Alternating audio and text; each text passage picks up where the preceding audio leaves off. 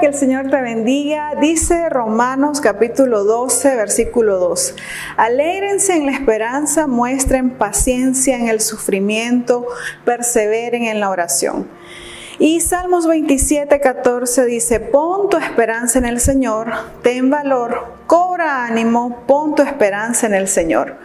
La paciencia es una virtud, fruto del Espíritu Santo en nuestra vida.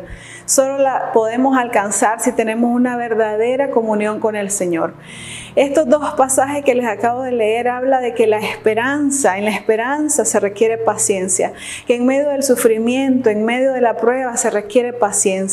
Estamos en un nuevo tiempo, es una nueva oportunidad, son nuevas sus misericordias cada día y creo que algo que nos va a ayudar a mirar los milagros, a ver la mano de Dios obrar en nuestra vida es que nosotros podamos ser pacientes. Recordemos de que las cosas muchas veces no suceden en el momento que nosotros estamos pensando, sino que ocurren únicamente en el tiempo, en el kairos de Dios, no en el cronos. En el cronos es, es nuestro tiempo, es lo que nosotros tenemos por segundos, por minutos, pero creo que es importante que podamos aprender a confiar en el Señor, que podamos eh, experimentar que en medio de la paciencia nuestra fe, nuestro carácter va a ir creciendo y nos vamos a ir renovando cada día. Entonces te animo en este día para que puedas ser paciente. No, los cambios tenemos que hacerlos internos, no podemos cambiar ni controlar lo que está a nuestro alrededor,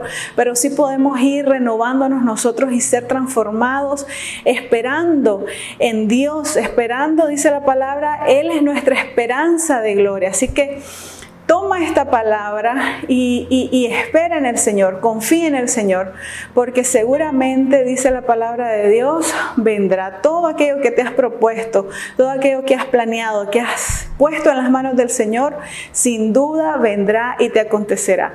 Que Dios te bendiga en este día.